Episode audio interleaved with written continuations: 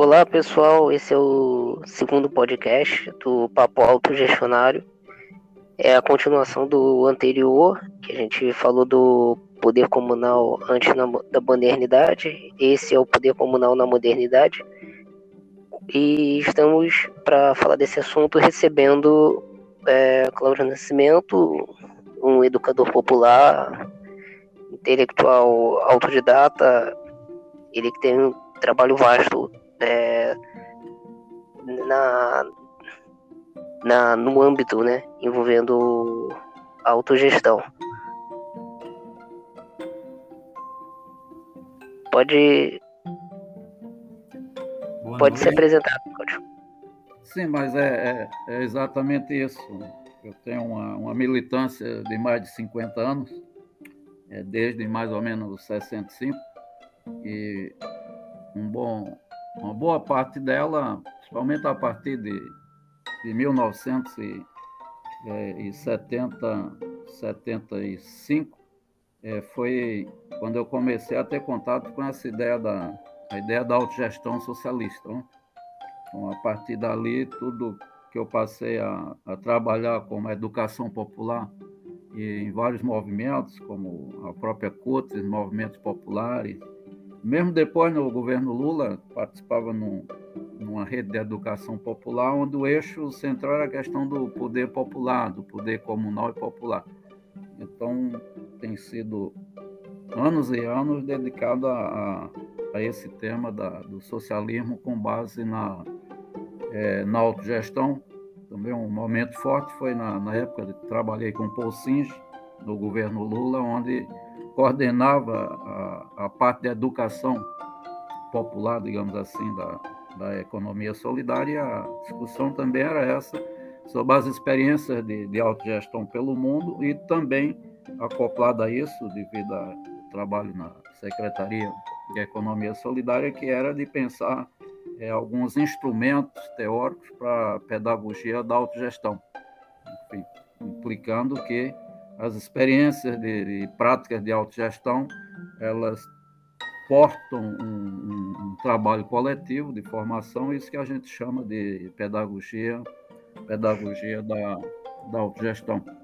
Então, os trabalhos que eu escrevi, mais recentemente é que foram publicados, em 2013 eu criei um site, Cláudio Autogestão, onde colocava os ensaios que tinha escrito, vídeos que tinha feito debate sobre esse, sobre esse tema.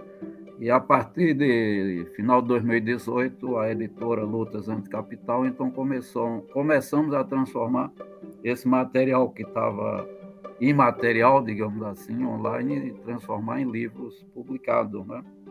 E já tem já tem 11 livros publicados de 2019, 20 e esse ano tem uma trilogia dois, dois livros que já estão na, na editora, muito atrasado, devido a alguns problemas na própria editora, e que são também sobre, claro, sobre a questão da, da autogestão. Eu recebi as perguntas que, que todos fizeram e me enviaram, e tentei colocá-las dentro de, de algum bloco, digamos assim, para não ter que fazer resposta de pergunta por pergunta, mas articulá-las dentro de uma, uma visão de, de conjunto, de totalidade. Né? O primeiro seria o próprio conceito de autogestão, pergunta que vem nesse sentido, de que é, o que é que é autogestão, do ponto de vista da história, quando é que surge, quando é que surge essa, essa ideia, o conceito, a categoria de, é, de autogestão. Eu começaria por esse ponto. Até fiz um texto um, anos atrás para dizer que a palavra ela é nova. Ela se divulga muito a partir do ano de 1968, do, do que ocorreu na França, é, puxando um rastro da experiência da Iugoslávia, que começa lá no, no, nos anos 50, que é a única, digamos assim, de, desse período que chega a um sistema é, que é formalizado em termos de autogestão. De um país que declara na sua Constituição que é um socialismo autogestionário. E isso durou, durou talvez é, 15, 15 ou 20 anos, enfim, então é uma experiência que começa com autogestão dos conselhos operários no processo produtivo, na, nas fábricas, no campo, mas ela vai se expandindo para o território, digamos assim, atingir o, o conjunto da cidade, digamos. Então, é uma autogestão, uma autogestão social que se propunha a, a, tocar todas as esferas daquilo que o Mesaro chama o metabolismo social. E isso foi algo que, que marcou muito aquela época e teve uma repercussão quando surgiram as rebeliões, revoltas e as lutas que ocorrem na, no grande ano de 1968, principalmente na França. Então passa a se usar muito a, a palavra autogestão. Esse é um, esse é um elemento. Agora, a questão não é de terminologia, a questão é de experiências que são desenvolvidas é, no, no, nos sistemas que são articulados pelo Estado, é, o capital e o trabalho assalariado. Né? Aí pegando já na questão da, é, do, sistema, do sistema capitalista. Então, a ideia, as práticas, as experiências, elas são muito anteriores ao ano de 68, ou mesmo a Iugoslávia. Eu andei estudando é, a situação, as lutas da, da área metalúrgica da, na França, no pós-guerra, onde você já tem é, greves de ocupação, onde havia uma grande, grande organização do, do, de sindicatos, e além de sindicatos, nos locais de trabalho, principalmente nas fábricas. E lá ele já colocava essa ideia da socialização dos meios de produção. Quando nós falamos disso, nós estamos nos referindo à questão da, da autogestão, autogestão no, no processo produtivo. Então, na, nas lutas, é, as ideias e as experiências é muito anterior a 1968. E se vocês estudam, vamos dizer assim, o período antes, antes da modernidade, a, as formas sociais pré-capitalistas, o Marx escreveu como isso, é de onde surge essa ideia do, do sistema comunal, você vai encontrar que é, digamos assim, a, a, comuna é a forma de organização das sociedades em que não existiam classes nem, nem Estado. Né? Isso aí você encontra claramente nos estudos de Rosa Luxemburgo, uma pesquisa que ela fez é publicada no livro chamado Introdução à Economia Política, ou você encontra, por exemplo, em José Carlos Mariatti também, nos sete ensaios de interpretação da realidade peruana, e de outros autores, como é, Rudolfo Barro, o livro chamado Alternativa, onde ele faz um estudo sobre as experiências é, do leste europeu, a começar da, a começar da Rússia, onde ele também é, fala dessas sociedades, sociedades antigas, ou, ou, na antropologia, você vai encontrar em Maurice Godelier e, e, e, outros autores, onde você encontra todo esse aspecto do, é, do comunal, digamos assim. Né? Então, do ponto de vista da história, você tem isso. A ideia é uma ideia muito antiga, porque faz parte é, da materialidade das formações sociais. Né? e não é uma questão de terminologia quando ela surge com o nome de autogestão. Se você vem para a América Latina, então você encontra muitas experiências onde não há a, a, o termo autogestão, eles falam em autodeterminação, a, as obras do Mesaros também, ele fala do sistema comunal, é, no sistema de trabalhadores livremente associados, é, o, o Aníbal Quirrano também usa uma expressão nesse termo, de, de, de autorreprodução da vida, ou a forma natural é, de produção da vida. Então, na verdade, aí o, você tem algumas ideias que, em termos de palavras, é, vão ser expressões, expressões diferentes, mas que estão falando de um, de um mesmo tipo de experiência, é? mesmo que mudem no, no processo histórico, enfim, mas você vai encontrar é, alguns elementos que fazem parte e que aparecem na, na história da, das lutas, da, das experiências e práticas de, de autogestão pelo mundo afora.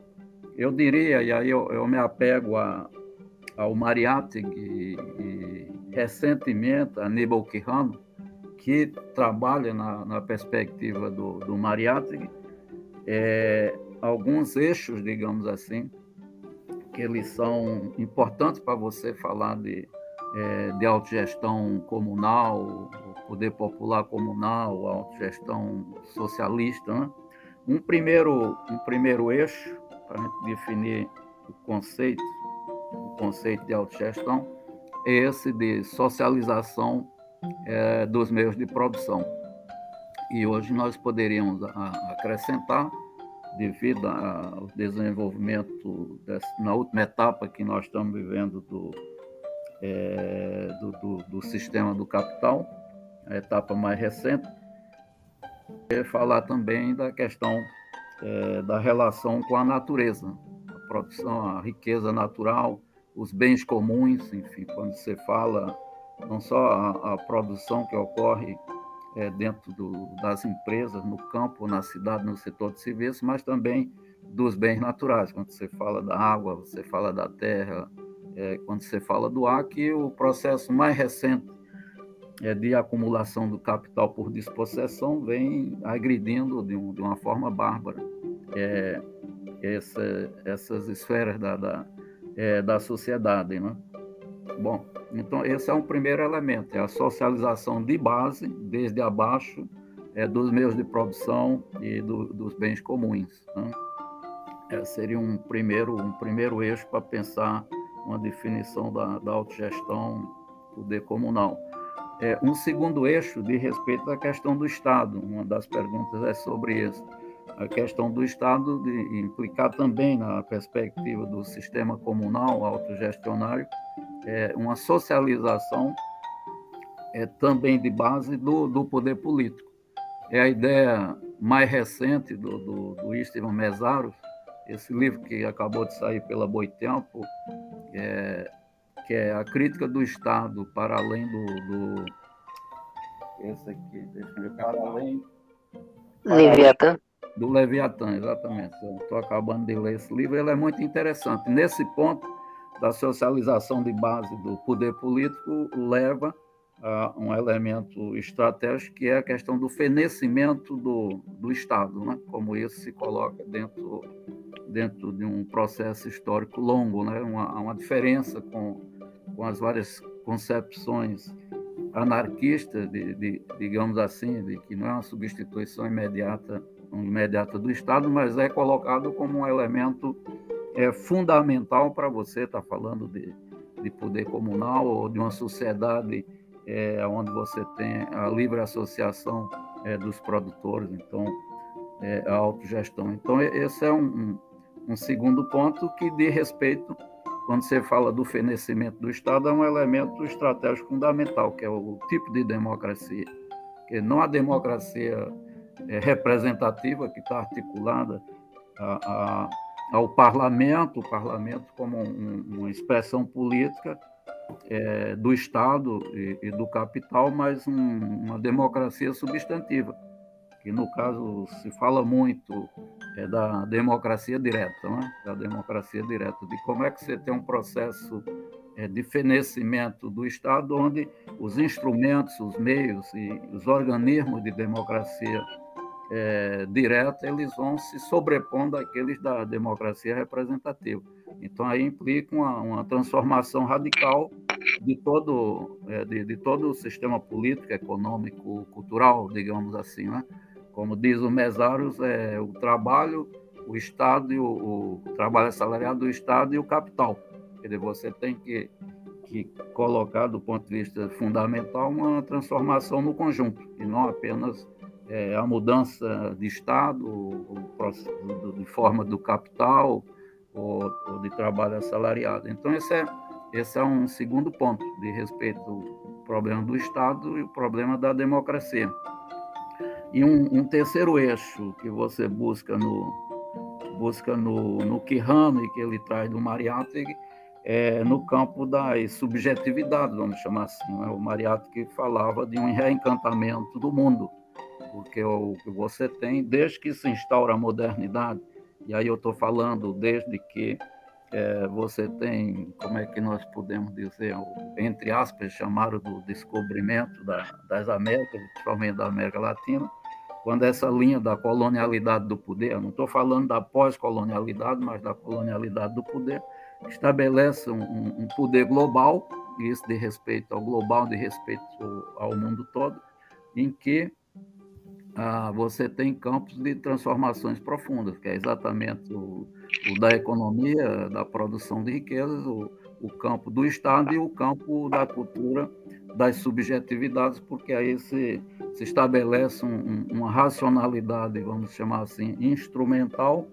que expressa muito toda a questão da, da, busca, da busca do lucro e uma relação de exploração profunda da natureza, o que leva tudo isso a o que o Mariátegui chamava de o desencantamento do mundo. Então ele diz é preciso, e o que Rano reforça isso, é preciso que nesse campo das subjetividades se instaure uma nova racionalidade, é, uma nova racionalidade onde coloca, é, pode até se falar de bem viver, é um, é um conceito plástico, mas onde se coloca é, humanismo, uma nova racionalidade que está assentada é, nas necessidades, necessidades, humanas, na questão do trabalho, um, um, um, no valor de uso e não no valor de troca como preponderante, e, sobretudo, no, vamos chamar assim de, poderia dizer, o trabalho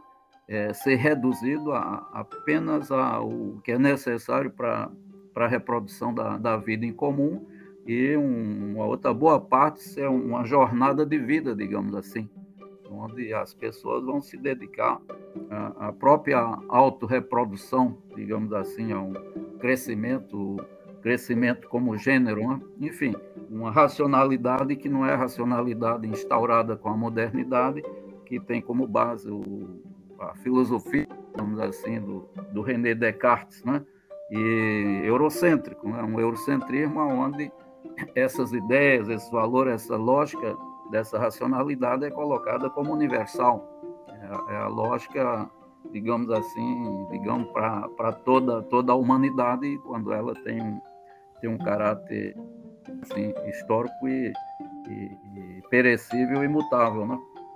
Então, eu diria que esses três eixos é, são aqueles que nós trabalhamos para definir o que entendemos como é, o conceito de autogestão o poder popular comunal ou uma sociedade é, dos produtores livremente associados, o Quirrano, o Mesário, utiliza expressões mais nesse, é, nesse...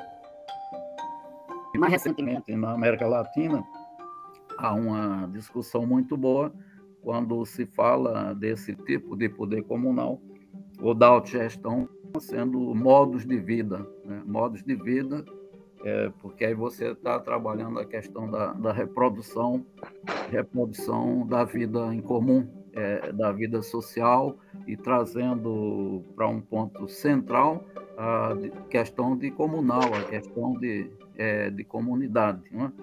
E aí você tem diversos teóricos da, da América Latina que trabalham muito essa ideia de que a autogestão não é apenas um modo de produção, mas são modos de vida, diz respeito a, a, digamos assim, o conjunto, a totalidade do metabolismo social. Exatamente esses eixos que eu trabalhei, a questão da produção, de respeito à questão do trabalho, a questão do Estado, da democracia, onde inclui aí os movimentos sociais, e a questão cultural, ética, da, no campo das subjetividades. Então, esses são, são três eixos que tem que passar por uma transformação radical para você ir além do trabalho assalariado, além do, do, do Estado, é, como surgiu é, historicamente, que assume diversas formas, mas a questão de, de essência de Estado, e não apenas o Estado é, do capitalismo, o estado do feudalismo, enfim,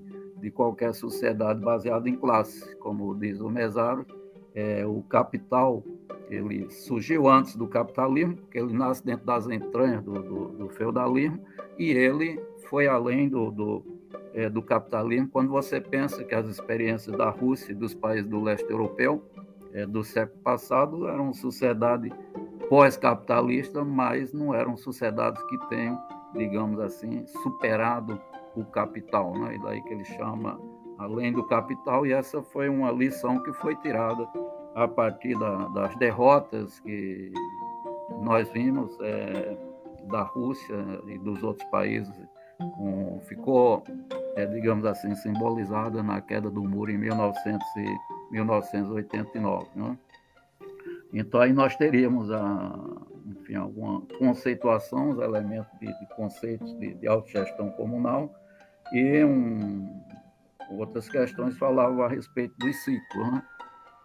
A respeito dos ciclos, eu tenho esse livro eu passei para vocês, um livro grande do, é, dos ciclos de, de, de, lutas pelo socialismo autogestionário, aonde tem, toma como base um, um amigo que escreveu um livro muito interessante, é o João Bernardo, um intelectual português que vive no Brasil, a economia dos conflitos sociais, onde ele aborda esse ciclo, né? aborda esse ciclo, mas aí quando a gente trabalha a perspectiva latino-americana ou, ou, decolonial, digamos assim, ou o poder da, da, da colonialidade do poder, que diz respeito à questão da modernidade, você é, tem que ver algo que, digamos assim, aí tem um pouco de eurocentrismo, né? porque é um, se aborda os ciclos sobretudo a partir da, da, das lutas, experiências que ocorreram na Europa desde o, o final é, do século do século XIX, como na Silésia, é, como em Lyon e digamos assim em 1848, até chegar à grande experiência que foi paradigmática até hoje, que é a experiência da comuna da comuna de Paris. Eu coloquei ali outros autores que também estabelece algumas teorias de ciclo, mas não tão sistematizadas como a do João Bernardo, que é o Mário Pedrosa, um intelectual brasileiro, é, o Mário Tronti, um intelectual italiano, e também é, mais outros autores, teóricos e teóricas que trabalham um pouco essa ideia, ideia de, desses ciclos de autogestão. O João Bernardo ele trabalha é algo interessante que é o, processo de ascensão, o processo de descenso dessas lutas autogestionárias, quando elas são quando elas são assimiladas pelo, pelo sistema sistema do, do capital, né, que incorpora aquilo que os trabalhadores criaram como tecnologia social, forma de luta e de organização, incorpora no processo de exploração é, do, do, do, trabalho, trabalho assalariado. Né? E ele trabalha muito essa ideia de, dos ciclos, é, que tem como base a mais-valia relativa à mais-valia absoluta. Então, traz uma, é, um, uma certa complexidade na, na, nessa, nessa teorização. É, o que eu gostaria de destacar, no ciclo, quando nós vamos ver esse ciclo todo, é, você tem a, a, a Comuna de Paris, de 1871, é, vai ocorrer, é claro, é claro, na Europa, num país é, com um grau de industrialização ainda muito baixo, uma classe operária é, ainda em constituição, ainda com um, campo artesão muito grande, mas já com um setor metalúrgico, um sindicato metalúrgico e outras forças sociais, e a comuna, então, ela passa a ser um, uma experiência que, digamos assim, traça elementos que são fundamentais, fundamentais até hoje. É, outro momento, se você tem aí, estaria dentro do, do, do primeiro ciclo. Se você vem para a América Latina, você vai ter é, lutas do, dos comuneiros, como eram chamados na América Latina, na América Central, onde esses elementos estão colocados da autogestão comunal pela própria formação histórica é, dos modos de produção aqui na América Latina e na América Central. Né?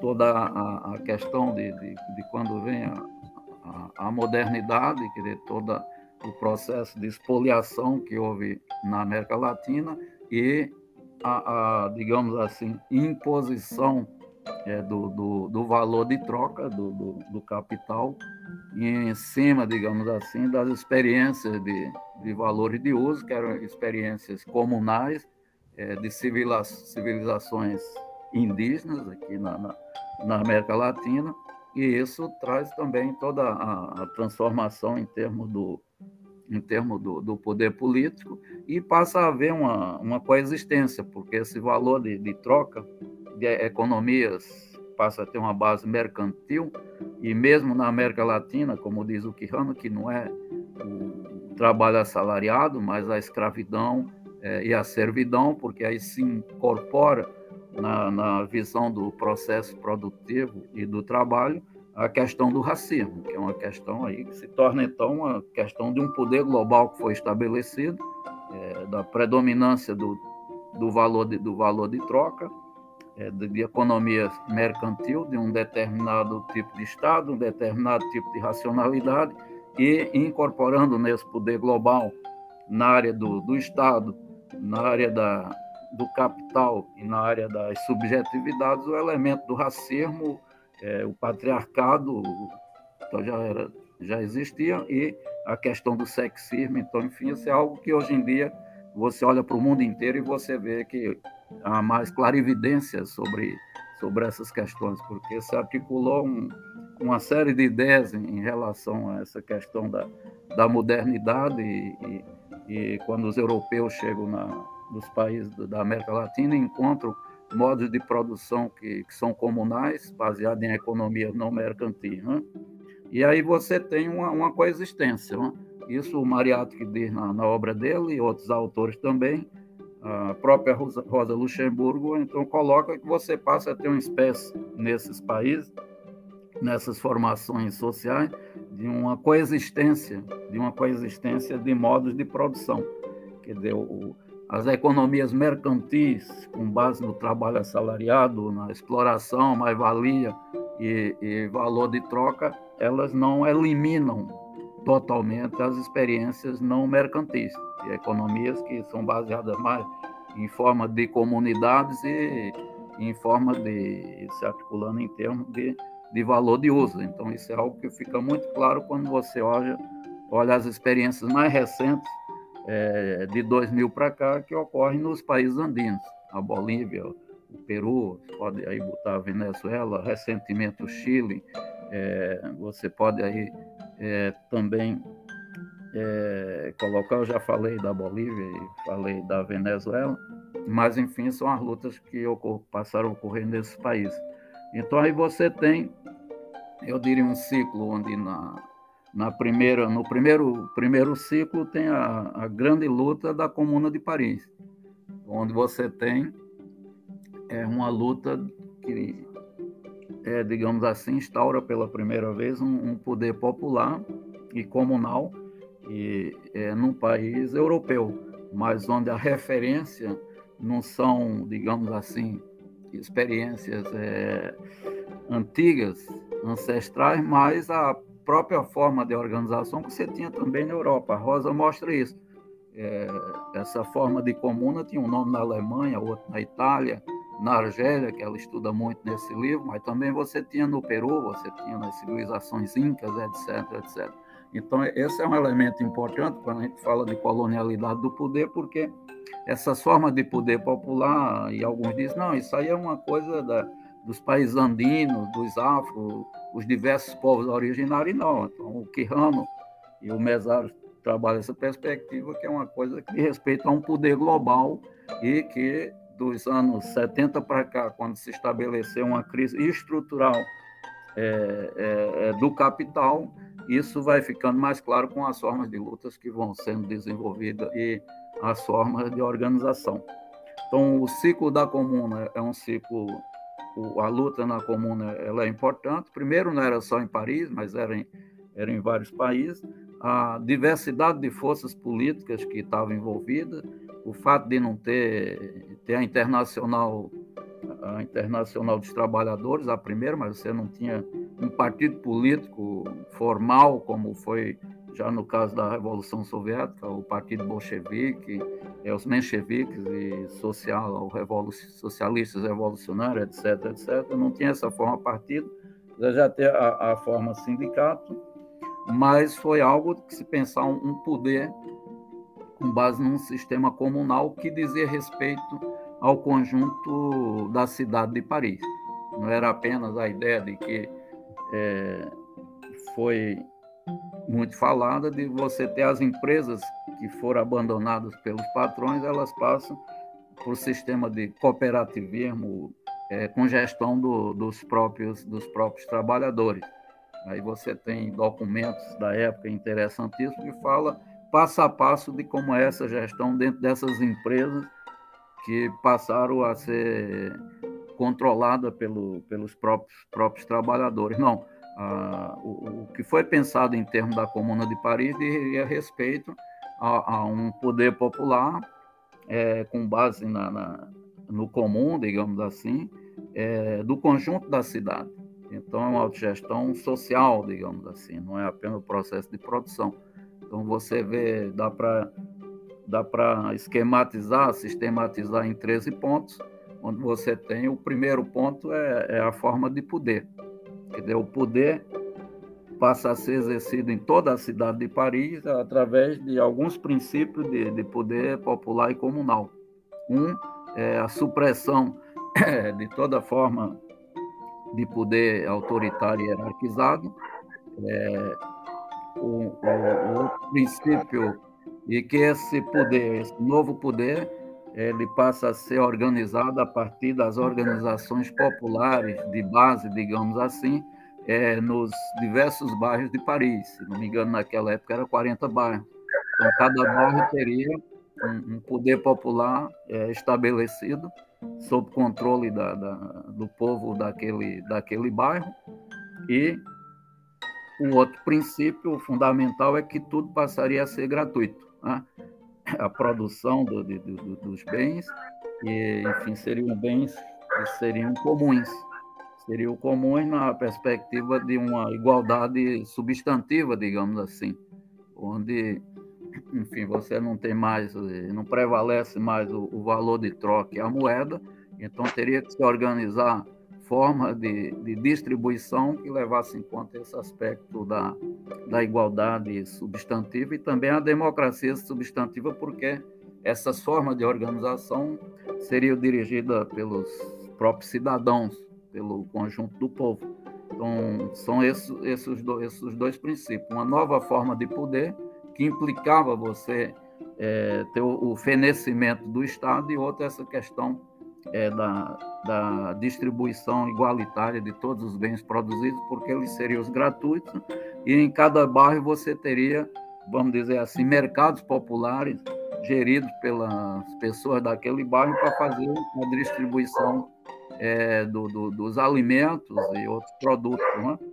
É, esse é algo é muito importante e o, o, os bairros teriam um poder, um poder, local, cada um dos 40 bairros, um poder local, é, através de coletivos ou conselhos ou comitês, né? as, as, palavras são muitas, mas refletem a mesma prática, que é você, as pessoas livremente se associam no sentido de fazer a gestão popular, a gestão pela base do transporte, da saúde, da educação, do, do, processo de produção, processo de distribuição e também da questão da justiça. A abolição de polícia, a abolição dos tribunais e a justiça e a segurança seria feita pela própria coletividade, tomando decisões através de, de assembleias, né, é, com caráter revogável daqueles que são eleitos, que são, que são escolhidos, é, onde o, os que são eleitos, eles passam meio tempo numa jornada de trabalho, digamos, ele é um motorista, ele meio tempo trabalha como motorista, e o, o, outro meio tempo, se ele for eleito, então ele vai, digamos assim, legislar. Né?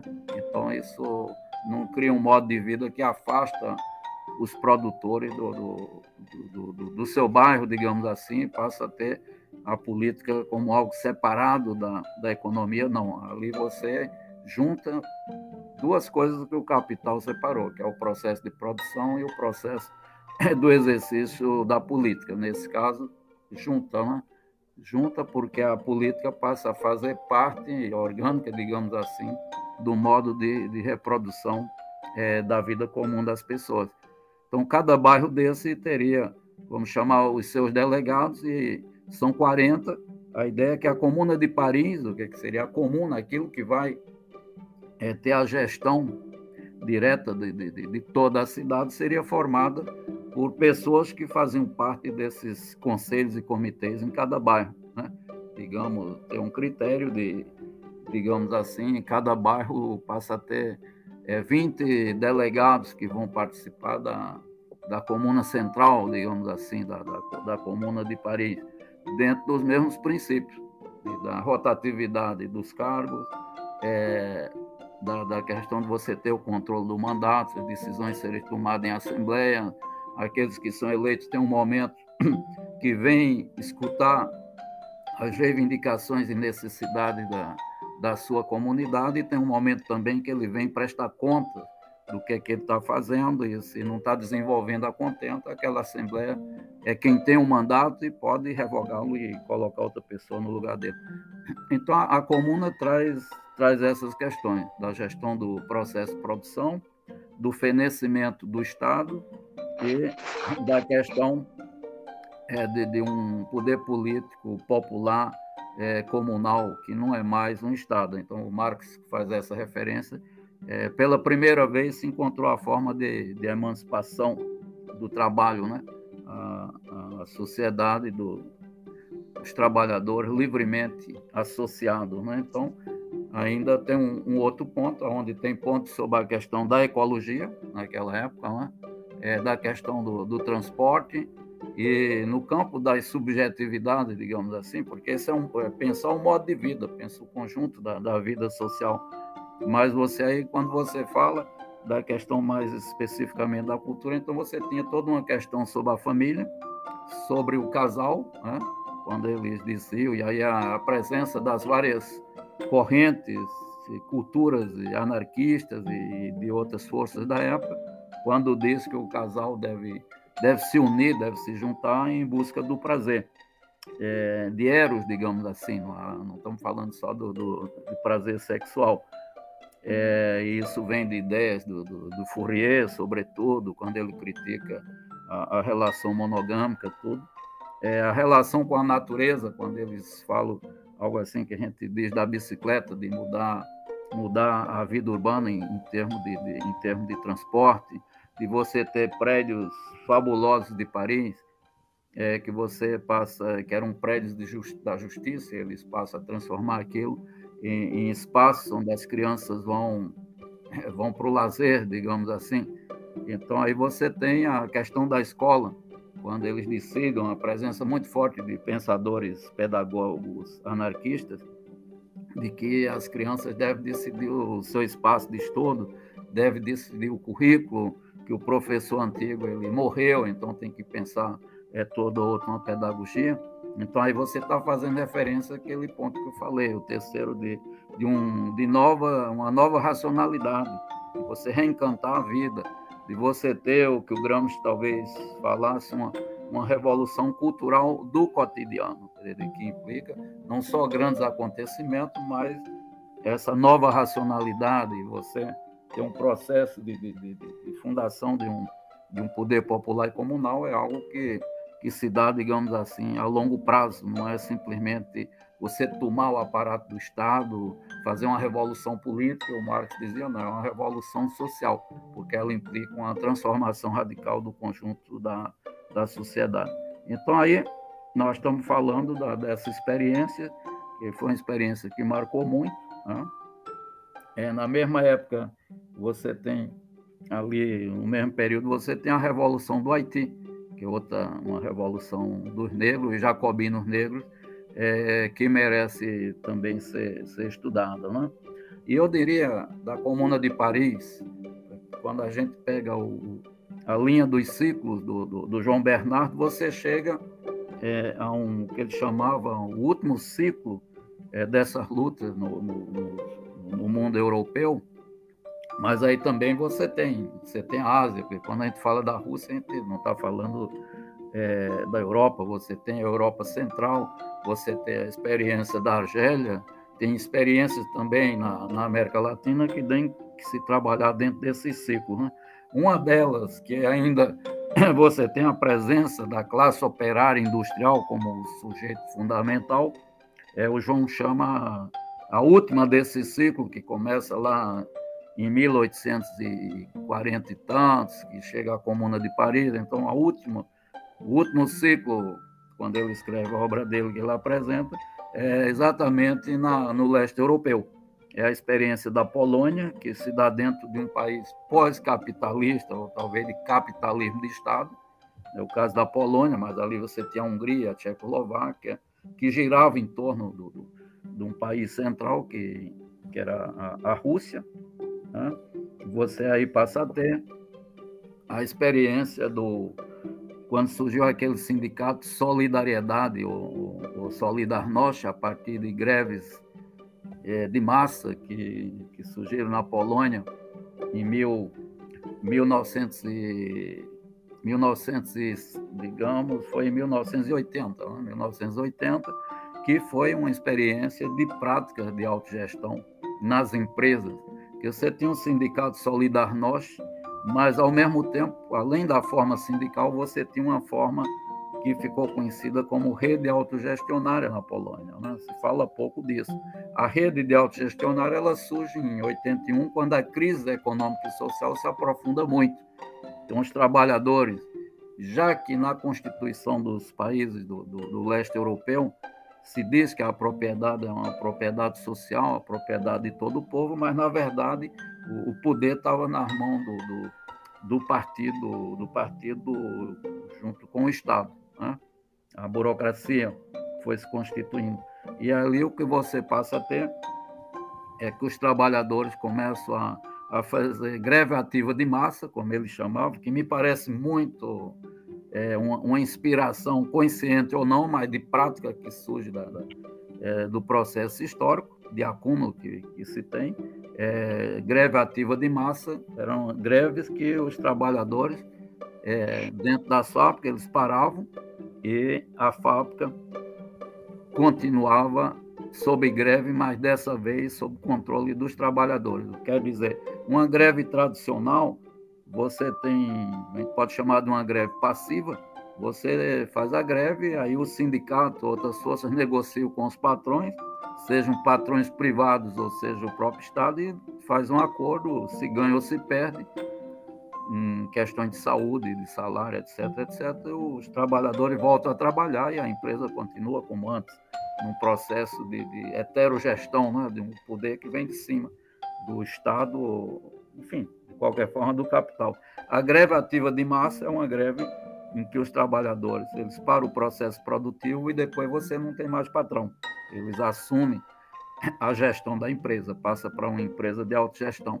É diferente de um processo passivo, é, também conhecido aqui na América Latina, em outros países, que é, é empresa em processo de falência que passa por um processo jurídico, os trabalhadores então assumem com forma de luta também, muita resistência, assuma a gestão dessas empresas em falência e tenta transformá-las em autogestão. Não era o caso da Polônia. A Polônia era, eram indústrias, indústrias grandes, médias também, em que você não tinha processo de falência, muito, muito pelo contrário, era uma, também uma classe trabalhadora muito qualificada do ponto de vista técnico na Polônia, né? Polônia e Tchecoslováquia. Então, aí, através dessa greve ativa de massa, é, em várias regiões da Polônia. No conjunto, eles tinham controle das 3 mil maiores empresas da Polônia. E daí, então, se criou a rede autogestionária, é, que não era o Sindicato Solidarność. Tinha contradições. É, eu me lembro bem de, um, de uma assembleia em que o Leste Valença, que era o líder sindical da época, ele disse: não, nós aqui lutamos é, contra o Estado, que é o nosso patrão, e vocês da rede de autogestão, vocês lutam contra o quê? é, diferente do, do, do, do, sindicalismo, vocês são os próprios donos da empresa, digamos assim, então a, a, a rede autogestionária ela apenas participava do Solidarność, que era muito maior, porque tinham todos os trabalhadores da Polônia, milhões, ela tinha um poder consultivo apenas. Né? Aí havia uma contradição entre a forma sindical e a forma é, autogestão é, baseada na, é, na, na, propriedade social, né? no, outro, no outro sistema. Então, aí foi uma, uma, uma contradição. Bom, esse, processo se encerra em 1900, se não me engano, 82, em dezembro, quando os tanques da União Soviética invadem a Polônia, em acordo com os generais que, é que estava à frente da direção do, do Partido Operário Unificado Polonês, que era o Partido Comunista, e se decreta um estado de guerra. Né? Então, isso é conhecido. Então, ali você teve, possivelmente, e o João, eu acho que ele tem razão, é, a última luta de autogestão desse tipo é, que ocorre num país, do, num país do leste europeu. E com isso você passa a ter, é, eu chamo assim, um, um, deslocamento geográfico, porque a autogestão comunal é como uma topeira. Está sempre presente, está sempre presente porque a, a, o Estado, o capital, tem sua materialidade tem suas relações que são antagônicas e que você não resolve, está sempre presente, o que significa onde tem capital sempre vai ter luta. Num, num momento ou outro, o Estado pode assumir uma forma democrática, ditatorial, mas a, a, as contradições que tem como base esse antagonismo é, de capital, capital e trabalho, e sobretudo o trabalho voltado para a questão do, do, do valor de uso, é algo como uma topeira, tá? Sempre ali permanente, ora é subterrânea, ora vem à tona, dependendo da, da de uma série de, é, de condições. Então, eu diria que houve um deslocamento e na, na década de, nos anos 2000, é, é, a topeira se desloca lá, se desloca da Europa e ela surge ou ressurge aqui nos países da América Latina e da América Central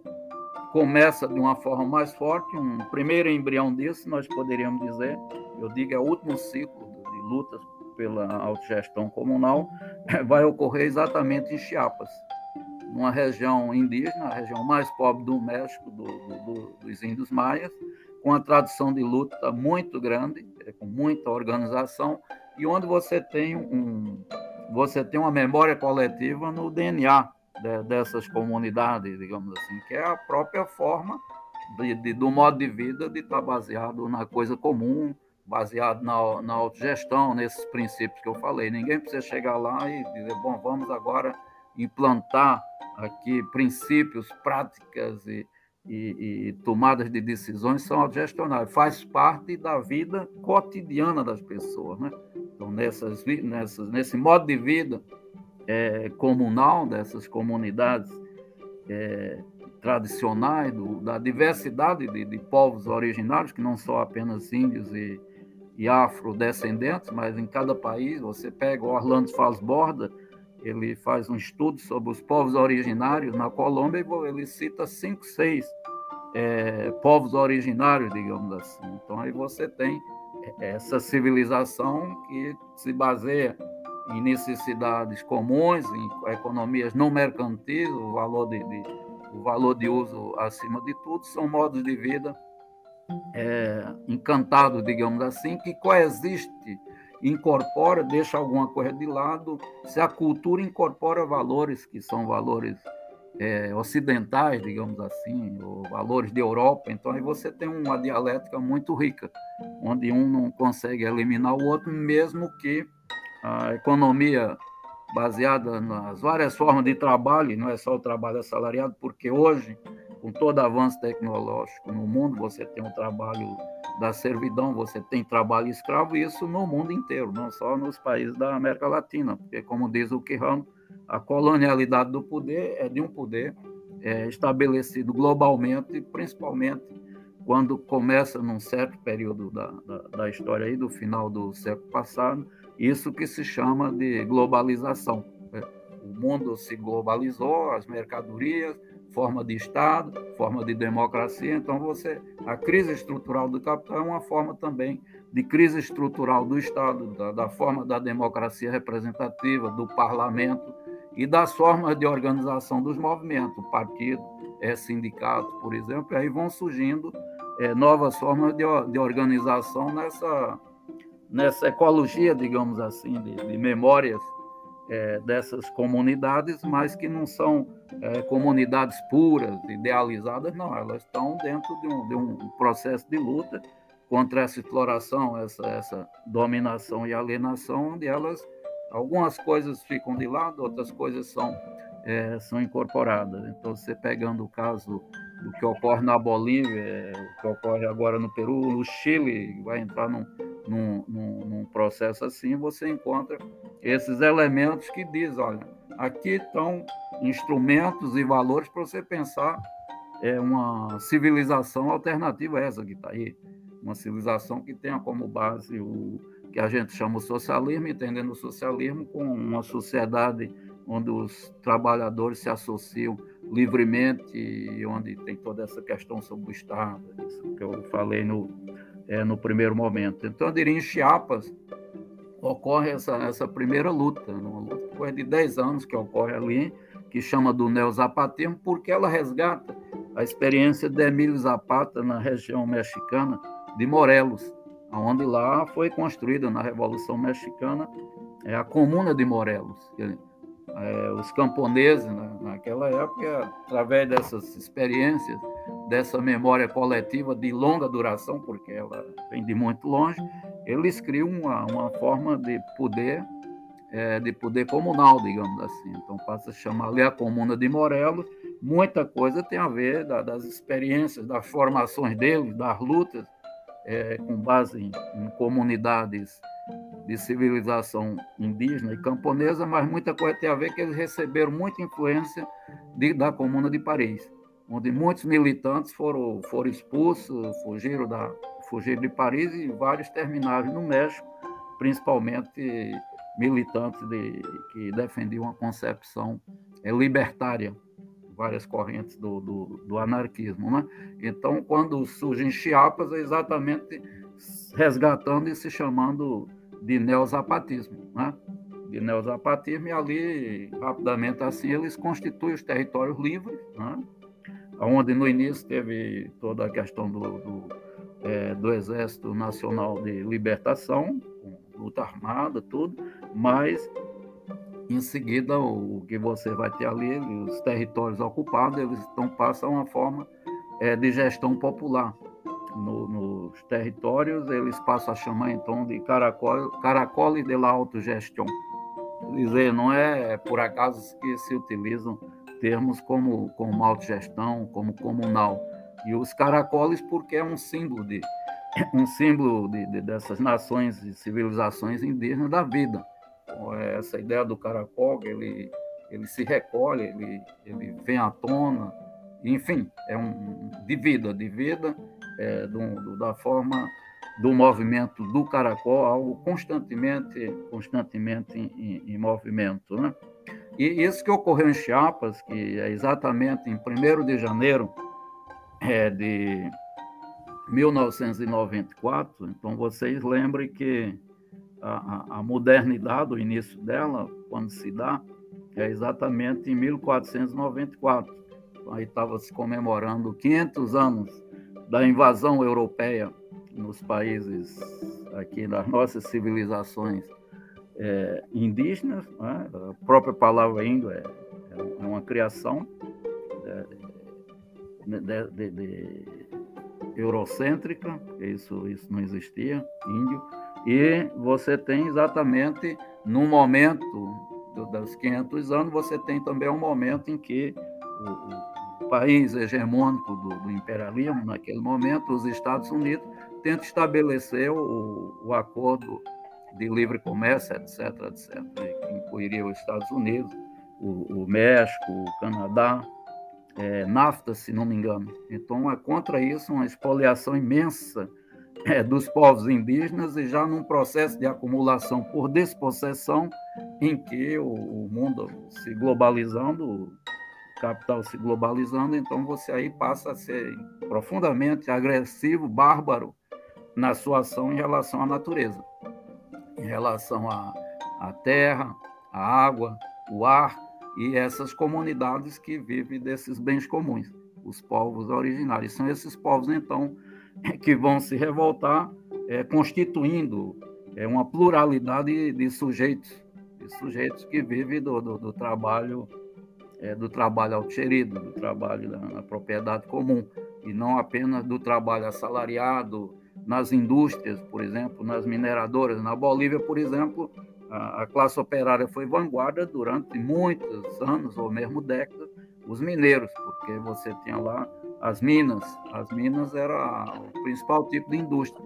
Com a automação, a mudança do processo de produção no capitalismo se globalizando, você passou a ter informatização, robotização e esses mineiros, essas, essas minas foram fechadas, a classe perdeu seu peso, a central obreira boliviana também entrou num, num processo de, de, de, crise muito grande e eles se, espalharam, se espraiaram por várias cidades e várias regiões da, da Bolívia, levando essa, essa memória de luta, de forma de organização e que passam a viver no cotidiano onde eles se colocam. Isso é importante. A autogestão é algo que, que se dá no dia a dia, no cotidiano, ela se dá gota a gota.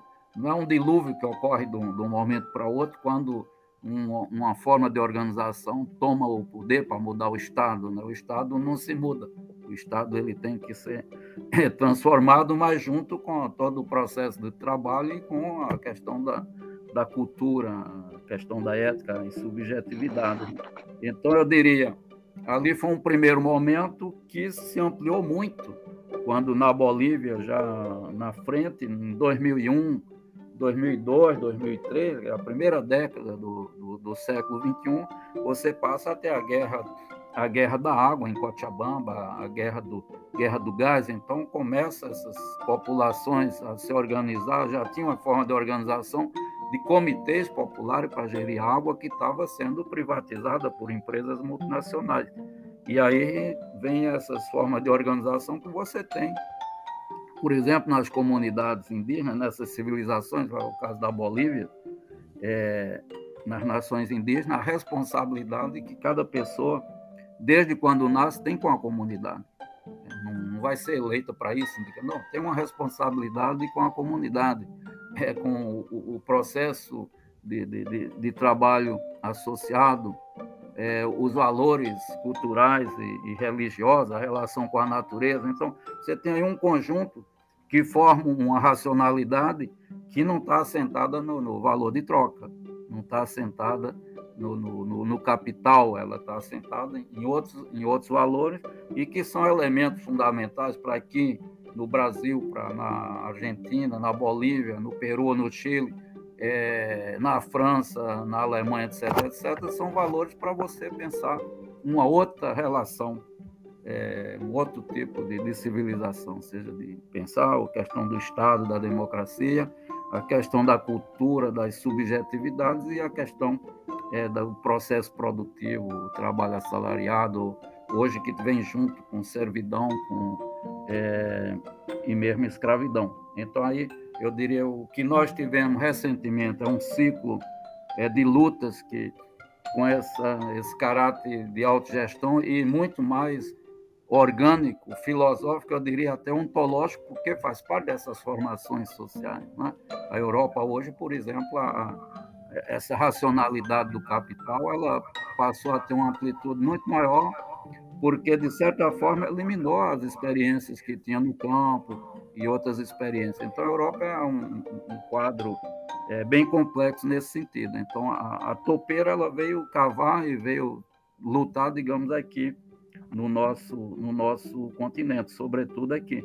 E aí você passa a ter, além dessas lutas, é, você passa a ter, nessa questão do Estado e da democracia, e na questão do processo produtivo e do trabalho, e da subjetividade, esses três elementos passam por modificações importantes é, na América Latina. Então, você pega a, a processos constituintes, com a participação popular muito grande, que altera a Constituição. Surgem novas constituições, surgem novas formas de, de direitos que estão assentados nos valores dessas civilizações, nesses valores que permitem um sistema comunal. Não é por acaso que o mesário teve tanta importância na, na experiência da Venezuela. Então, a Venezuela, o Equador, a Bolívia agora o Chile, tem um processo assim, também o Peru, mais recentemente, esses dois últimos países, onde as constituições são constituições onde dizem que é de um Estado comunal. Que um Estado comunal é uma janela aberta para o fenecimento do Estado, que o, o, a organização política se baseia é, em poder popular, no, nos conselhos, é, nas comunas, né? então, Estado comunal. Não é apenas uma questão de palavra, está expressando um, um, processo de práticas sociais é, de caráter é, radical, digamos assim. Se isso leva a outro tipo de sociedade ou não, o que é que você abriu é um, uma disputa de hegemonia no campo do Estado, da democracia, do trabalho e na questão cultural também. Então, isso aí não tem nada garantido, vai depender de como essas práticas vão sendo desenvolvidas.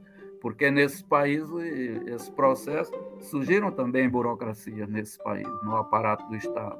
É, você tem uma carência, talvez seja a expressão, mas nesses países, o Chile, a Bolívia, a Venezuela, o Equador, a forma de luta dos trabalhadores não é a principalidade não é mais partido político. Então você cria partido para disputar a eleição para o parlamento com a forma antiga, ainda é a forma antiga, digamos assim, para você a partir daí criar criar algo novo, né? É, transformador, emancipador. E os sindicatos também perderam um peso enorme. Então você tem uma pluralidade de sujeitos que diz respeito a essas formas de luta, dos modos de vida da diversidade que você tem nesse país. É, são os jovens, são as mulheres, são, são povos originários. Veja o, o, o, próprio caso do Chile, onde não tem uma presença indígena, como na Bolívia, no Equador, ou, ou no Peru. Lá você tem forma de, é, de vários feminismos que se organizam, realizam os cabildos, que são, são assembleias, é toda uma questão comunal que é colocada, a juventude, a questão cultural, e abre um processo constituinte que foi muito rico depois de muitas lutas que ocorreram e continuam a ocorrer e abre possibilidades, mas vai ver ali os constituintes eleitos, a maioria são eles são independentes com a presença muito grande de jovens, é, de mulheres da, dos indígenas Mapuche também. Então, esse, é, esse é, são as novas formas de luta e, e conteúdo também e de organização também que surge nesse ciclo mais recente Agora, também você tem, por fim, dentro dessas lutas todas, desse ciclo que começa em Chiapas, que surgiram governos progressistas. Né? Governos progressistas que, é, nesse país, você pode pegar esses que têm mais radicalidade, que no caso foi a Bolívia, a Venezuela, o Equador no, no início, devido à organização, às rebeliões e, e, e várias formas de luta do, do, dos povos indígenas, povos originários. Mas você teve na América Latina Atlântica, como dizia o Darcy Ribeiro, países que têm uma presença maior do mundo europeu, o Mercosul, por exemplo, o Uruguai, o Paraguai e, e o Brasil, onde as formações têm um caráter histórico, cultural diferenciado, mas todas elas são, são sociedades heterogêneas, onde a diversidade de economias permanece, diversidade de poderes políticos, não são sociedades homogêneas, e de forma de trabalho também, esse é um dado importante. Então, aqui nós tivemos governos que passaram a se chamar de progressistas. Você eleva o Murrica, o perfil que ele tem, preciso falar, você elege o Lula, um metalúrgico, vem do, vem do, vem do Nordeste, enfim, você depois elegeu a própria Dilma, é, você elege o Evo Morales, então você tem é, o próprio Chaves, aí com a diferença, porque era, era um, um, militar, mas que vinha desses, desses setores. Então aí você tem governos que passam a ter na, na presidência personagens que nós é, nunca imaginamos na, na América Latina, onde os presidentes eram vinham todos da elite. Né? Caso do Brasil, é claríssimo nesse sentido. Então, surgiram governos progressistas que fizeram políticas sociais muito interessantes. Alguns fizeram mais do que isso nos países andinos, né? que é isso que eu falo, do, do Estado comunal. Que depois, vou dar um exemplo: quando eu fui à Venezuela, estava comemorando, acho que o bicentenário da independência e tinha uma praça central onde tinha, sei lá, era cerca de, de 30 ministérios. Né? Ministérios, o que, é que são esses ministérios? Esses ministérios, em cada um que, quando eu ia andando e vendo, tinha aqui, não tinha Ministério da Saúde, tinha Ministério da Saúde do Poder Popular, Ministério do Transporte do Poder Popular, Ministério da Educação do Poder Popular. Quer dizer, o Poder Popular, e que tinha como base as comunas, os comitês populares, ele era transversal, é, digamos assim, a todos os ministérios, porque aí é onde essas forças populares organizadas pela base, gerindo orçamento, tudo, iriam é, aprofundando o processo, vamos, isso que o Mesário chama do fenecimento do, fenecimento do, do Estado. Né? Então, você tem um Estado que não é mais um, um Estado é, na, na, forma do, do Estado do, do, capital, mas passa a ser é, o que eles chamam de um Estado comunal. Então, você tem é, processos que são ainda ainda estão em curso. Né? E aí o que nós tivemos? Uma reação muito grande do, do, do grande capital, do poder global do, do capital, que foi exatamente os golpes que foram ocorrendo que deu uma primeira impressão, dizer esse ciclo dos governos progressistas tá, ele está encerrado. Houve o golpe no Brasil, né, com a instauração de um, um governo proto-fascista, não preciso dedicar muito tempo para a gente entender, está muito claro isso, o que está ocorrendo, mas depois você teve também na Bolívia, né? mas teve a Argentina, etc, etc. Mas a Argentina, por processo eleitoral, porque nesses países, nós, esse último do Mercosul, não houve um processo constituinte popular de transformação de Estado em Estado com base em, em poder popular, como não. Nós sabemos disso. É, muito pelo, pelo contrário, o Chile agora é que abriu, o Peru também, mas enfim, o ciclo não se encerrou, porque o que nós vimos foi na Bolívia é, um ano depois, a, o povo, vamos dizer assim, com suas várias formas de organização de resistência, conseguiu derrubar um golpe de caráter fascista muito claro. E é, um presidente, elegeu um presidente que vem da, da, da, mesma origem, digamos assim, do mesmo campo que veio o Evo Moreno. E, de certa forma, o Peru iniciou um processo assim, com um presidente também é, um, militante das rondas autogestionárias, é assim que se pode chamar, que é um, um tipo de organização que foi criada contra a, é, Estado e do Sendeiro Luminoso naquela época, mas são coletivos, digamos assim, comitês e comissões territoriais de base para pensar o processo de gestão, gestão local do, do, dos territórios, do, dos municípios. Né? São as rondas campesinas é, desse, desse campo, professor que vem desse campo. Né? E o Chile, recentemente também, nós vimos, apesar da pandemia, tanto no Peru como no Chile, nós vimos as lutas que levaram a esse processo constituinte e que as coisas se, estão em aberto. Né? O Estado então, tenta se recompor e os partidos tradicionais, de direita e de esquerda, também tentam se reajustar, digamos assim, porque eles estiveram num processo de crise e ainda estão muito grande.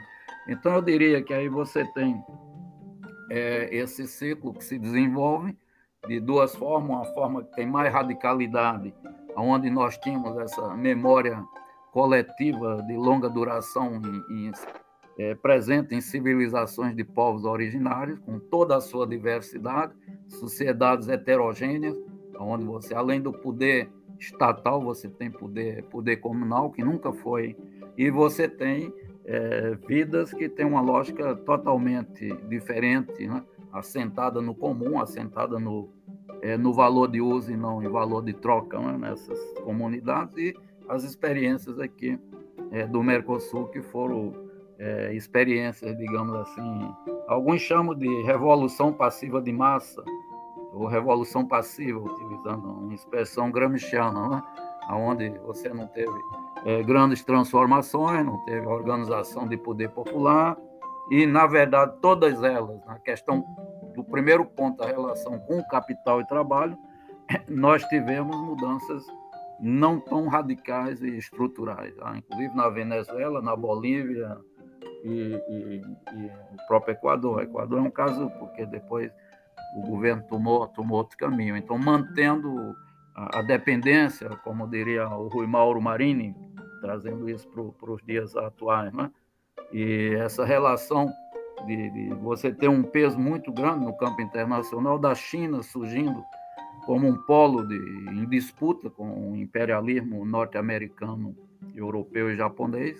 O quadro da globalização traz um quadro internacional diferente.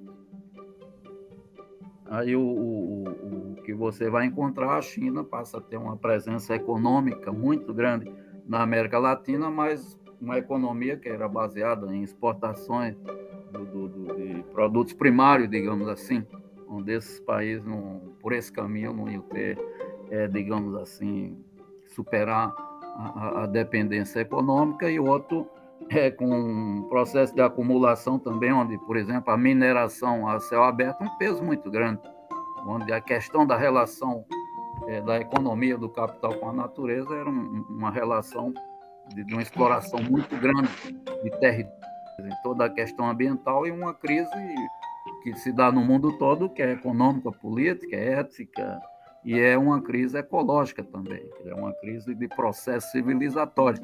E isso dá o tamanho da dificuldade do problema que tem que se superar no mundo de hoje para pensar um, um, outro tipo de civilização, outro tipo de, é, de sociedade. Então, os casos do Brasil, de Brumaldinho, é, essas, esses elementos que, que vêm acontecendo e no mundo inteiro também a própria questão da pandemia, ela está ligada a essa forma de acumulação de capital é, desmatamento, para é, para pecuária, e você passa a ter milhões e milhões de, de animais que passam a, a estar em um mesmo local e para ser vendido, enfim, a busca do lucro. Isso fez com que, é, nesse campo da, sei lá, como se diz, da, da biologia, ou, ou no campo é, no campo médico, não se diz médico, mas nesse de surgir essa epidemia. A epidemia não pode ser dissociada do processo de acumulação de capital que nós temos, inclusive a própria globalização, porque não é uma pandemia, é uma pandemia porque ela é globalizada, atingiu os continentes, porque os transportes, o processo de produção de mercadoria, tudo isso é, é, é globalizado, sem falar também no turismo. O mundo se tornou pequeno, né? então não foi a primeira pandemia, possivelmente vem outras, né? E, e o, o, fato da China ter um, um processo de produção e de exploração de trabalho também muito acirrado nesse sentido. Então, os países aqui naquele período passaram a ter um crescimento e, e ter recursos para as políticas sociais, Bolsa Família, Minha Casa Minha Vida, tudo mais dissociado, é, sendo importante, são reformas estruturais, se não são revoluções, são reformas estruturais, devido à desigualdade e à miséria que existe no Brasil, mas eles estavam dissociados de, de, de, uma tomada de consciência dessa população favorecida e principalmente de forma de organização, né? De forma de organização popular que desse autossustentabilidade política, digamos assim, que desse é, não só segurança alimentar com distribuição de alimentos, mas soberania alimentar através de experiências de, de agroecologia, economia solidária, outra forma de economia não mercantil que tivesse um, um apoio maior, digamos assim. São questões que se colocam é, é, para o futuro, digamos, se a, tem a volta de um, de um governo progressista, seja Lula, um, um candidato desse campo, o, qual vai ser o programa? Como é que vai fazer em relação a essa questão das subjetividades, essa questão cultural? Por exemplo, o campo das comunicações, quando antes do governo Lula, você uma beleza assim, de uma diversidade imensa pelo país, espalhada pelo país de rádios comunitárias, pensar TV comunitária, onde o próprio bairro as pessoas faziam a gestão comunitária, levava as discussões, muitos espaços de discussão dentro do próprio bairro, as questões da, da, vida cotidiana, porque isso é que transforma e que cria uma nova subjetividade, uma nova racionalidade, a própria experiência de diálogos e debate entre as pessoas. E, no nosso caso, é, o governo, eu falo como alguém que participou, em vez de ampliar isso, ter mais recursos, houve uma, uma proibição, digamos assim, de, dessas experiências de rádio comunitária. Né? A coisa ficou concentrada na, na grande mídia e nós sabemos o, o peso que teve isso na formação é, de um novo senso comum, que é esse que, que, que tem um peso muito grande aí, em 15%, 20%, esse chamado bolsonarismo, né? que é parte de uma contraofensiva de direita, como tem o Trump e tem outros na, no leste europeu, tem também na Europa, né? não é uma coisa simplesmente do Brasil e não é algo que você resolve derrotando o Bolsonaro na eleição, porque aí tem esse campo das subjetividades, a presença das igrejas, fazendo o trabalho de base na sua perspectiva e um, e um esgotamento de sindicatos como a CUT e partidos como o PT, que esse trabalho que era desenvolvido nos territórios é um trabalho que deixou a desejar. O Paul Singe nos disse, é, o PT já faz tempo se transformou num partido social-democrata, um partido para disputar eleições. E eleições é para você ir para o parlamento, privilegiar o parlamento, então aí há uns desafios enormes para a esquerda não é só aqui, é no mundo inteiro, né? Num quadro em que, como diz o Mesaros, é um quadro não mais de ascendência do capital, né? mas de, de um ciclo descendente que começa a se esgotar devido à crise política, à crise econômica, que é estrutural, e a crise, vamos dizer, ecológica, climática, né? e, enfim, se apresentando pela frente a barbárie e aí o que nós temos é, é que lutar por, por outra racionalidade. Então, a última questão falava muito de marxismo e autogestão. É, eu diria que nós temos muitos pensadores, eu falo de o Henri Lefebvre. O Henri Lefebvre ele fala disso, de que o, o tema da autogestão é um tema permanente na, na, obra, na obra do Marx. Né? você tem vários pensadores que falam isso, que ele começa é, esse destaque que você dá para a Comuna de Paris, quando ele fala de outra, da, da, da, outra forma de poder, um poder comunal, os trabalhadores livremente associados, né? você vai encontrar no final da vida dele, os dez últimos anos, o Marx se dedicou a estudar as formações dessas civilizações pré-capitalistas, né? ele estuda muito a presença da comuna rural na Rússia e com isso muda a concepção que ele tinha da mudança, da transformação social, que não seria mais nos países industrializados, que é onde ele estudou o capital, principalmente na Inglaterra, mas você tinha a Alemanha, tinha a Itália, com diferenças de, de desigualdade no, no de, desenvolvimento, mas combinada, é? combinada, e ele passa a estudar essas outras possibilidades, as paixões comunais do Marx, digamos assim. Eu falei um pouco disso naquele livro pequenininho, a autogestão, autogestão comunal. E aí então você tem isso como algo, algo presente. É, o, o, último trabalho, o último trabalho que eu fiz, eu vou encerrar aqui, é exatamente sobre essas questões da da autogestão como modo de vida, né? e não só como, como modo de produção. Né? O modo de produção centraliza muito na, na questão da economia, ao passo que modos de vida você pega todo o metabolismo social, a questão da, do processo de produção, do trabalho, a questão do Estado da democracia e das subjetividades, de, um, de uma nova racionalidade para reencantamento do mundo. Então, eu vejo autores é, da América Latina, eu vou encerrar, o, esse livro, que deve estar no prelo, atrasadíssimo, chama-se Autogestão e Modos de Vida. Né? É, o próprio Aníbal Quirrano. Né? Então, eu recomendo, assim, de ler o, as ideias do Aníbal Quirrano, da colonialidade do poder. Tem, tem muita coisa, porque surgiu algo do pós-colonial, que tem, um, tem críticas aos marxismos e, e trabalha as questões mais culturais do que do que outros aspectos de, de luta de classes ou de, de processo produtivo. Né? Eu estou falando do Aníbal Quirrano, é, a partir do trabalho, pensamento dele, a partir do Mariátegui. Né? Então, eu fiz um capítulo sobre Aníbal Quirrano, um boliviano, que é uma espécie de Florestão Fernandes da, da, do pensamento crítico da, lá na Bolívia, que é o René Zavaleta Mercado, é, ele tem obras importantíssimas para se entender. Uma parte da esquerda boliviana se baseou na, na, na grande obra do Zavaleta Mercado para entender esse ciclo de lutas que surgiram na Bolívia na, nos anos 2000, digamos assim. Né? É, Armando Bartra é um mexicano que também escreveu sobre o marxismo. Ele é muito ligado às comunidades indígenas no México, participou também dessa experiência de Chiapas. Né? Então, a obra dele é uma obra fundamental nesse sentido, que é também sobre essa coisa da economia comunal, dos modos de vida e não simplesmente de, da questão da produção e da economia.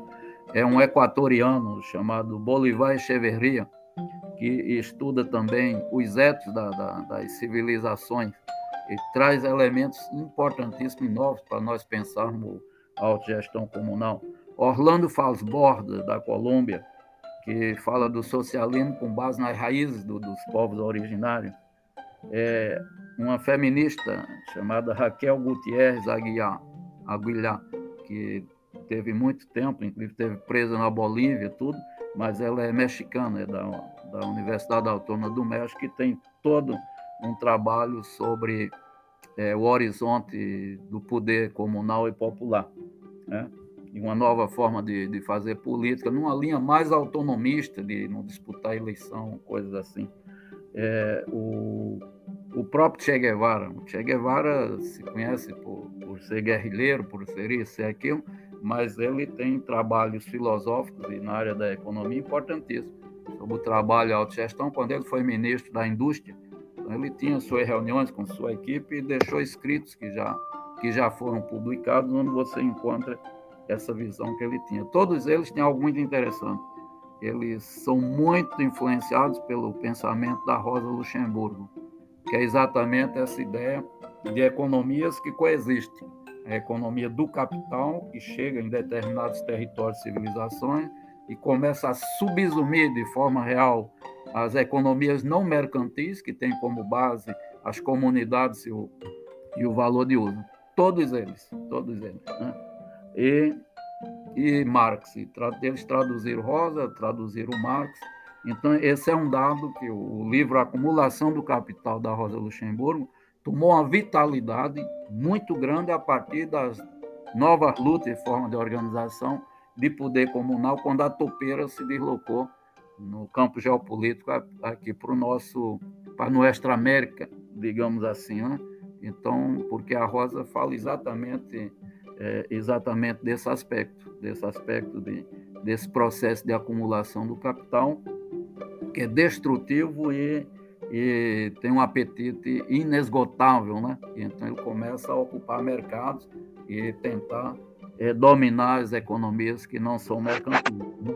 Então esses são são autores que eu diria que você pode, quando discute marxismo e autogestão, são autores que são importantes é, para a gente ver como é, como se dá essa relação é, de marxismo é, e autogestão, sobretudo a autogestão como como sistema comunal. Eu diria o outro pensador, por fim, é o Mesaros, né? o Mesaros, porque o Mesaros vem da, vem da Hungria em 56, quando ele trabalhava com, com o Lukács, e ali é toda um, uma defesa dessas questões da, da autogestão, muito baseada na questão da autogestão da produção. Né?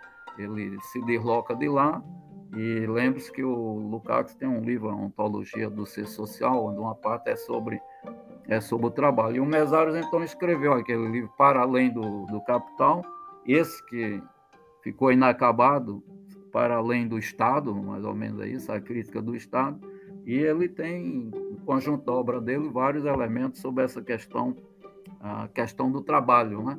Do, dos trabalhadores livremente associados. Ele chama de sistema, sistema comunal. Né? Então, eu diria que aí nós temos uma série de é, de pensadores da, é, da América Latina e que estão, de certa forma, dentro desse campo da crítica da colonialidade é, do poder, nessa linha Maria Teguiana, que o Quijano trabalhou é, antes de morrer, que é ponto sobre a questão do processo de produção, do trabalho associado, da socialização de base dos meios de produção e também de respeito agora aos bens naturais. É, o segundo ponto a socialização de base do poder político do Estado, com a questão da democracia direta, com todos os seus requisitos, e o terceiro ponto, que é aquele da, de uma transformação, revolução cultural do, do cotidiano, porque tudo isso significa modo de vida, ou que se chama um reencantamento da vida, é, não mais essa, essa racionalidade, essa lógica cartesiana, que faz separação de tudo, é dicotômica, mas de uma racionalidade que tem como base é, essa cosmovisão de povos originários, e, por fim, como diz o Quijano e outros pensadores, essa é uma questão que diz respeito ao poder global, de respeito a, a, a de respeito ao planeta, digamos assim, não é uma questão específica de, de comunidades indígenas, etc, etc. Então, a discussão da autogestão hoje ela é muito rica porque ela traz esse conceito de colonialidade do poder, que é algo que começa lá em 1494, né?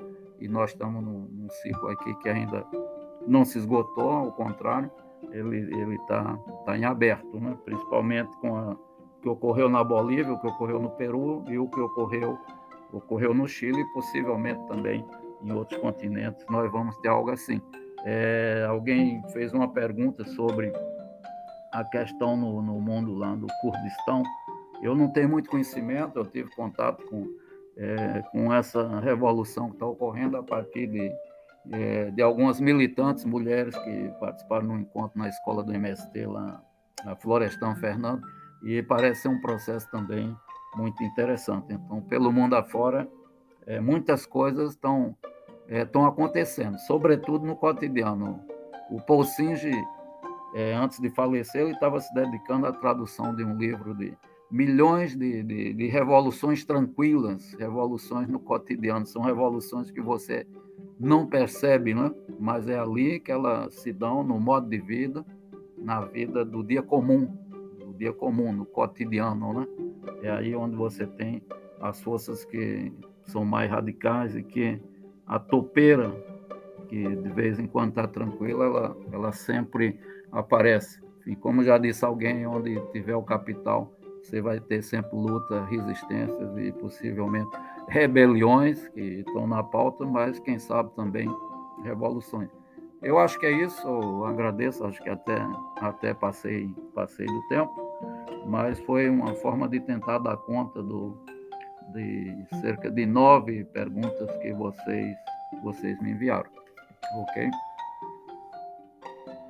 É, Claro, inclusive eu ia, eu ia te pedir desculpas porque eu, eu acabei não me apresentando e esqueci de passar a bola para você se apresentar. Então, fique à vontade. Isso é o de menos. Depois dessa aula, né? É, foi excelente, né? A, essa exposição. Eu sempre tive a impressão, sempre gostei do nascimento e, e sempre tive a impressão que é um, ele tem essa, essa qualidade que poucos têm campo da militância revolucionária de, de ter, um, ter uma capacidade não dogmática, até antidogmática, de trazer inúmeras referências e com campo de pensamento sintético. Pegar uma coisa assim que se desdobra em, em diversas matrizes de pensamento, assim, muito, muito díspares, né? Que vai desde anarquistas até Che Guevara, é, até autores reformistas e tal, né? E ele consegue trazer é, e conseguir sintetizar, né? Inclusive em termos que ele nos colocou muito de maneira muito é, que a revolução, ela se a revolução não, a auto comunal se construiu a partir de três uma frente econômica, uma frente política, uma frente cultural. É, e a partir disso ele consegue do dogma em vários momentos, né? Quando, por exemplo, ele, através da sua fala, é, nos apresenta direta como indiretamente que o capital ele é ele mas ele não se expressa no particular apenas como universal, ele se expressa características do particular. E aí, a partir da por exemplo, as diversas teorias que pensam isso, né? Como que o, o capitalismo consegue se particularizar, como por exemplo a teoria da dependência, né? É... Ou a teoria do sistema mundo. Então, assim, isso porque rompe com uma ideia bastante consolidada em grande parte do chamado marxismo vulgar, que é a ideia de que as coisas teriam que passar por um processo mecânico que passar que seria feudal, revolução burguesa e posteriormente revolução ou então que você teria que meio que adaptar esse processo para passar por uma transformação por esses autores, mas que meio que tenta copiar esse mecanicismo aí do marxismo vulgar, né? Meio, que tenta criar variantes. É, e não, na verdade, a luta ela se dá é, tanto Eslováquia, né, que era um país bastante industrializado, até no livro do, do Beco dos Sábios, dos Sapos, o Catende aparece, né? Tipo, a Eslováquia era um exemplo de país bastante industrializado, mas se dá também em Chiapas, lá no os neozapatistas. É, porque onde o capital se enfia, se intromete, acaba surgindo luta, né? Acaba surgindo um entre a promessa e o realizado, né? entre, o, entre aquilo que, que é que é pro aquilo que é efetivado. Então, você tem até o. É, como é que é? O, tem, tem toda uma discussão no Manifesto do Partido Comunista sobre essa questão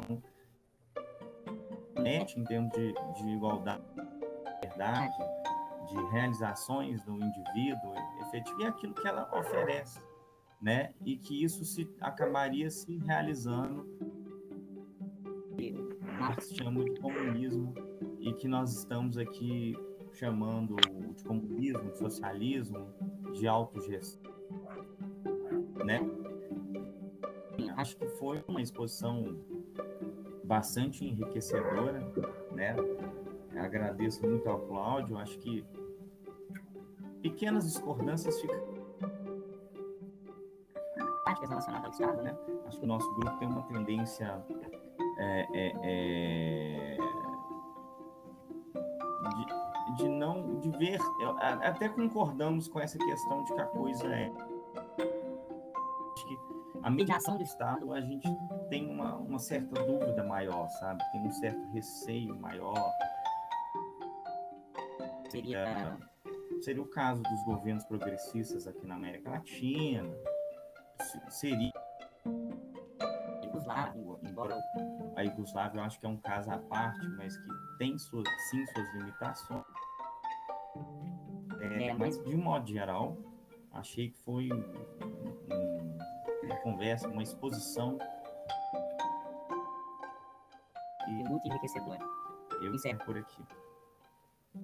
E aí, assim, aí, se o Cláudio tiver declarações finais e tal, mas passo por enquanto a palavra para o Arthur. É, o Cláudio pode falar, Cláudio.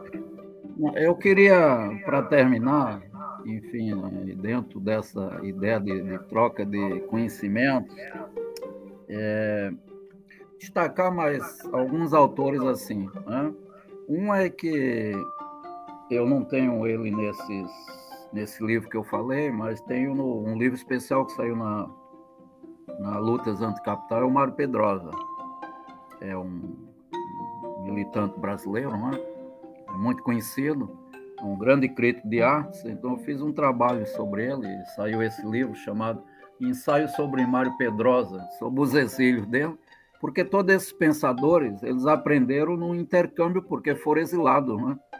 Ditadura no Chile, ditadura aqui e ali, eles se encontravam no Chile, na época do Allende, se encontravam no México, foram para a Europa, então ninguém está defendendo um anti-eurocentrismo, mas não, é de que a, as ideias elas surgem desses debates de intercâmbio de, de, de formulações que ocorrem em países diferentes. Não é?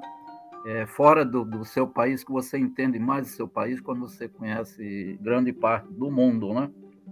Então, esses todos que eu falei, eles têm, têm esse elemento de, de, de, de terem coexistido em, em diversos exílios. Né? O Mário Pedrosa foi exatamente isso, mas eu tenho um outro ensaio nesse livro que se chama Sarabanda Plebeia. É mais ou menos o tempo do Pachacuti, né? tempo de revoluções, mutações, transformações. E o Mário Pedrosa é espetacular porque ele passa exatamente a estudar as civilizações indígenas. Né? Quando ele sai do Chile, a última etapa de vida dele é Rosa Luxemburgo e toda essa questão que ele traz para o campo da, da cultura, né? da, da questão da, do trabalho nas comunidades indígenas, ele pensa em exposição no Rio, e então é isso que ele diz, a Revolução Europeia, a Revolução na América Latina, e que aqui ah, nós vamos ter uma, uma sarabanda plebeia. Uma sarabanda é, é, é, tipo uma dança, uma dança popular com muita, com muito erotismo, sensibilidade, onde os sujeitos não têm um lugar determinado, um papel determinado. É exatamente uma, uma sarabanda, que é mais ou menos um que é importante para discutir a autogestão, que a autogestão implica um pensamento filosófico e dentro da filosofia tempo e espaço. E em termos de tempo é, é a obra do Walter Benjamin. Eu tenho uma influência muito grande das teses de filosofia da história a partir do Michel Levy e do, do trabalho que Michel Levy faz sobre é, o, o Mariátegui. Né? Então, Mário Pedrosa é uma, é uma figura importante. O próprio Paul Singer, no Brasil, um grande pensador socialista nessa linha autogestionária. A gente fez também um trabalho sobre ele, tentando construir a, a epopeia dele, como é que ele construiu a sua ideia de, de autogestão e de um processo pedagógico autogestionário também, né? porque eu entendo que a autogestão está ligada a uma transformação cultural, ética, e para nós no Brasil um instrumento fundamental disso, para aplicar isso no processo histórico, é toda a nossa experiência de, é, de educação popular. Né? além da figura do Paulo Freire, que também tem elementos importantes para nós. E o último, eu chamaria a atenção, chama-se Raymond Williams.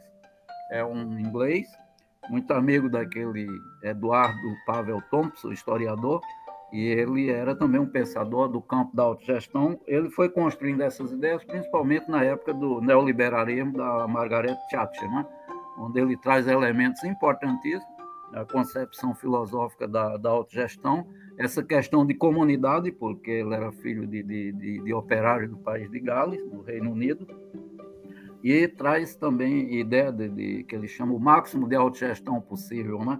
Eu digo isso para levar para a prática essas ideias nas experiências, nas lutas e práticas autogestionárias que a gente encontra espraiadas pelo Brasil, é uma prática que tem que ser consciente, tem um processo educativo, não é uma coisa espontânea, de você tentar desenvolver é, instrumentos que levem ao máximo de autogestão possível. É a expressão, o conceito do, do Raymond Williams, e ele traz, como ele estudava muito o campo da comunicação, cinema, TV, o teatro também, ele traz muito para esse campo, né? De mostrar como a comunicação e no desenvolvimento da, da tecnologia, da informática, etc., etc., pode ser um elemento importante para você implementar formas de democracia direta, digamos assim, né? através de, de, do online, digamos assim, não precisa ser o presencial, porque muitos pensadores dizem, não, autogestão só é como na Grécia, etc., em, em, em territórios pequenos.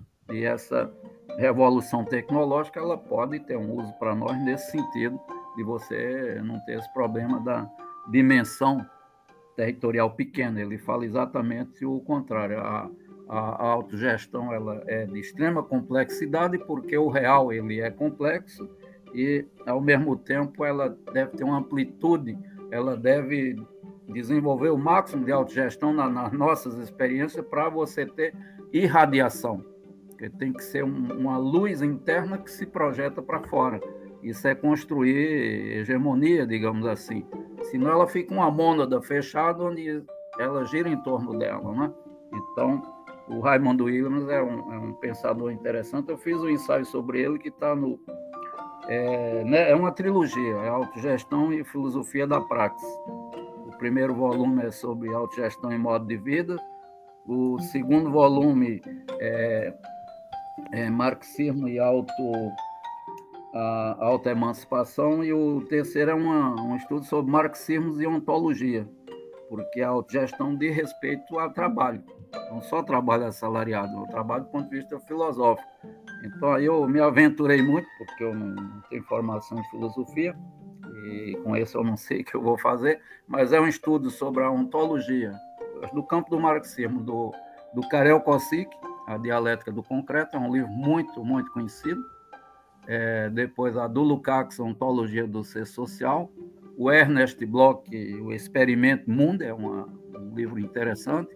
E via Mesário deu um, um, um ampassando na, na, obra do Sartre, a crítica da razão dialética. Mas essa perspectiva é, de pensar a concepção filosófica da, da autogestão, pensando a questão do trabalho e a questão do que é o homem, o que é o trabalho e o que é o homem. Então, a autogestão é um campo muito rico, porque nos, nos leva a, o pensamento voa, como diz aquela música do, do, do sambista aqui, Gaúcho, como é o nome dele, eu esqueci agora. Então era isso, era agradecer, agradecer o debate, porque no debate a gente vai arrumando a cabeça também, né? Verdade, Cláudio. Aqui, esse seu livro não foi lançado Autogestão e Filosofia da Praxis, eu não encontrei. Não, os dois, os dois estão atrasadíssimos, né? por questões técnicas, lá é, era para ter saído o final de o primeiro volume final de junho o segundo agora para ter saído em outubro e talvez em dezembro saia o primeiro. E os outros dois já estão na editora, os primeiros dois, e depois, então, é, no próximo ano. Né? Esse ano atrasou muito. Mas tá faz parte, faz parte da vida, né? Faz parte da vida. Ó, eu vou, quando ele sair, eu vou adquirir, né? um deles, aí é, se o puder nos informar qual meio, se é por internet e tal, se é pelo seu site, né? Tem o, tem o site da editora, faz o pedido direto, é, é lutasanticapital.com.br Lá você entra e lá tem uma biblioteca Cláudio Nascimento. Eles fizeram, eu estava com 11 livros, né? Porque o processo assim, dois anos ter tanto livro escrito é porque eles já estavam no meu site, né? Eu ia colocando no site vídeos, textos, tudo, então o trabalho que eu tive dá um certo trabalho você transformar é, o imaterial em material, né?